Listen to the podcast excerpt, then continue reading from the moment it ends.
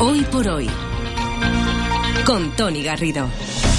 Bueno, recuperamos el, paso después de los insultos. Si en el futuro su trama, su fama, perdón, trascendiera y se tornara legendaria, no tengo dudas de que se volverían de la tumba para poner los puntos sobre las íes y desmontar cualquier mito sobre ellos. Por algo son nuestros escépticos.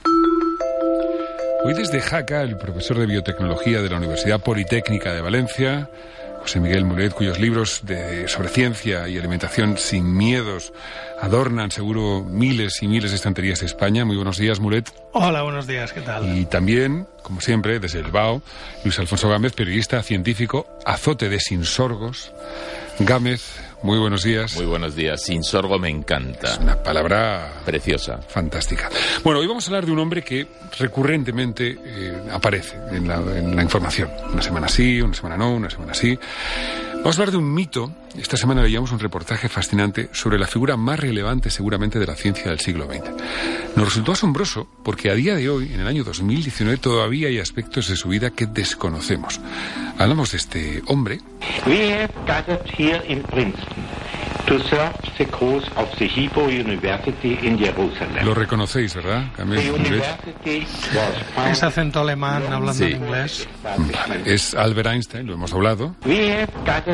Lo tenemos aquí impreso. El servicio a la causa de la Universidad Hebrea aquí en Jerusalén. La universidad fue fundada mucho antes del establecimiento del Estado Lo que independiente de escuchamos Israel. es el discurso de Einstein durante la clase inaugural impartida por él en 1925. Einstein dejó su testamento y sus derechos de imagen a esa universidad. Eh, Todavía queda mucho por saber de Einstein, Mulet.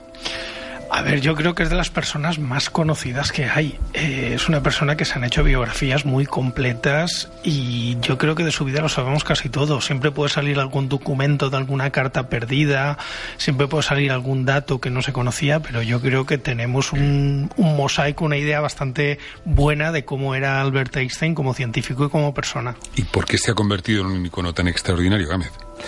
Pues porque sus hallazgos un siglo después eh, se confirman constantemente. Eh, hace que fue hace tres semanas cuando se fotografió entre comillas un agujero negro y uno de los y una de las subtítulos era Einstein tenía razón. Eh, cuando se descubrieron las ondas gravitacionales Einstein tenía razón y esto fue hace tres años. Es decir porque era un científico que previó muchas cosas a partir de la teoría y que además eh, que luego la digamos la ciencia experimental le ha ido dando la razón en prácticamente todo También es verdad que nos acordamos de lo que acertó. Hubo Claro. cosas que no consiguió. Por ejemplo, él quiso unificar las cuatro fuerzas y ni él ni nadie ha podido. Mm, y aparte, claro, Einstein, insisto, vuelve una y otra vez con, con mucha polémica sobre algunos de, sus, de algunos de sus postulados y con algunos mitos.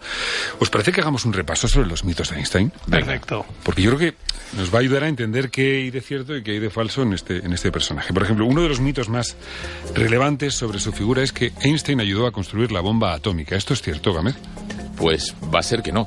¿No? De hecho, eh, cuando tú ves alguna película, alguna serie de televisión que hicieron sobre el proyecto Manhattan, nunca verás a Einstein entre los protagonistas. Porque sí es cierto que Einstein en 1939 fue uno de los firmantes de una carta a Roosevelt en la que él temía que, que lo- como muchos científicos, que los nazis desarrollaran la bomba atómica y entonces pidió al presidente de Estados Unidos que pusiera todo su empeño para desarrollarla cuanto antes. Pero tenía un problema y era que él había dicho eh, que admiraba a Lenin por lo que había hecho por la justicia social. Y claro, eso digamos que en Estados Unidos no estaba muy bien visto y sí que no le dieron, digamos, las credenciales de seguridad necesarias, porque el proyecto Manhattan era ultra secreto. Lógico. eh, ahí hay un problema. Entonces no trabajó en el proyecto Manhattan. Otra cosa es que él sí pensaba lo apoyaba. Él, que él había disculpa- que parar. Se disculpía después, no sé, no Claro. me- sí, sí, sí, Que por había que apoyado. sí. Es que el problema era que tenías a los nazis al otro lado. Claro. Vamos con el segundo mito. Eh, Einstein era un mal estudiante. Falso, era un empollón.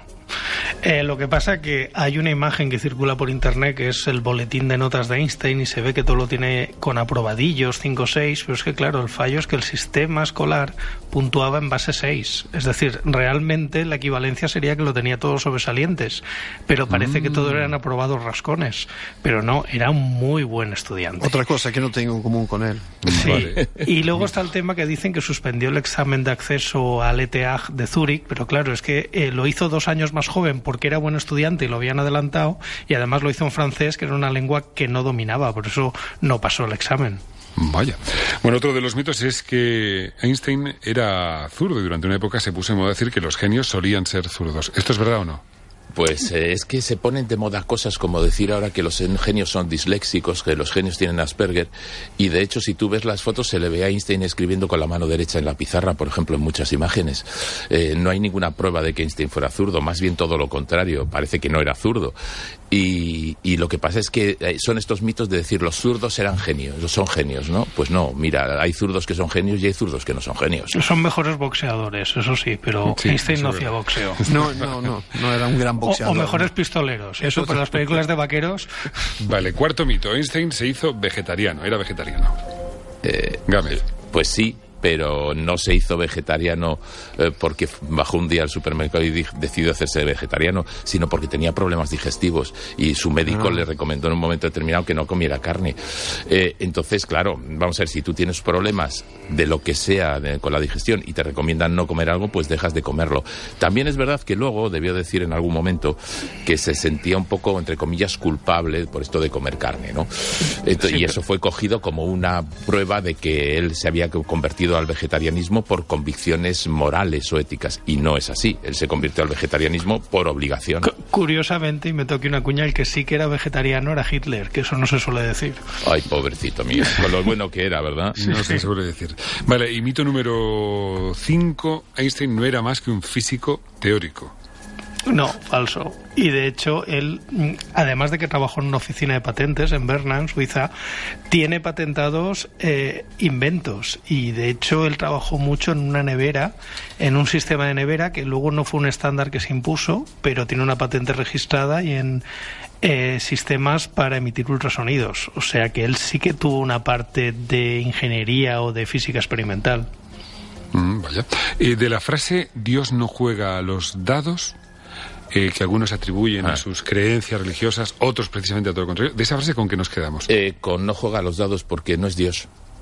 Él habla, eh, en la frase original habla del viejo. El viejo es como se expresa él para decir la naturaleza. Habla de la naturaleza, no juega los dados, no es Dios. Eso es una interpretación, eh, digamos, querida. De hecho, eh, hay bastantes eh, textos, y algunos se han subastado recientemente, en los que él considera a Dios, digamos, una palabra para cubrir la ignorancia humana y que la Biblia es un libro de leyendas. Einstein no era religioso en absoluto. Y luego hay un tema que esa frase está muy sacada de contexto. Él utilizaba esa frase porque él era muy crítico con la mecánica cuántica. Y entonces la mecánica cuántica se basa en probabilidades. Es decir, la mecánica cuántica no es 2 más 2, 4, sino que tienes que trabajar con probabilidades y a él esta idea siempre le siempre nunca le acabó de cuadrar. Y de ahí viene esa frase. Por eso decía lo de jugar a los dados que lo importante no es Dios lo importante es que la naturaleza se rija por probabilidades como cuando tú tiras un dado. Eh, por último, hay una creencia popular, un mito, que no sabemos si es cierto o no, y es que Einstein inventó la bombilla. Es un mito que se refrenda, por ejemplo, en programas como First Dates. ¿Cuál Gran es el pro- personaje gran programa científico. al que admiras? Pues el mío, como he estudiado algo de química también en el bachillerato, pues Albert Einstein, porque creó la, la bombilla. Sin eso yo, vamos, lo admiro. Claro. Hombre, es normal que lo admire por eso. a, a mí me flipa que ha hecho algo de química en el bachillerato eso que es que no aprobó la que hay obligatoria Te voy a decir una cosa. eh, te voy a decir una cosa. Gámez, Mulet, listos. Se ha hablado más de ciencia en First Day, se habla más de ciencia en First Day que en los debates electorales. Otra cosa es que acierten, ¿no? Lo de los debates como- electorales sí que es verdad que nada. Yo estaba esperando a Eh, que hablaran de ciencia o de educación y me quedo esperando. Así que Ayer- ayer hubo menos dos- criticar a Hubo dos veces que hablaron de ciencia, dijeron la palabra ciencia y no pasaron de ahí. Vale, pero Ya. mm, vamos de listos, ¿eh? Se habla más de ciencia en First Dates que en los debates O sea, electorales. tenemos que elegir presidente a alguien de First Dates. Ya. Gámez, Mulet, Bueno, un abrazo grande. No da Abrazos. ideas a la gente.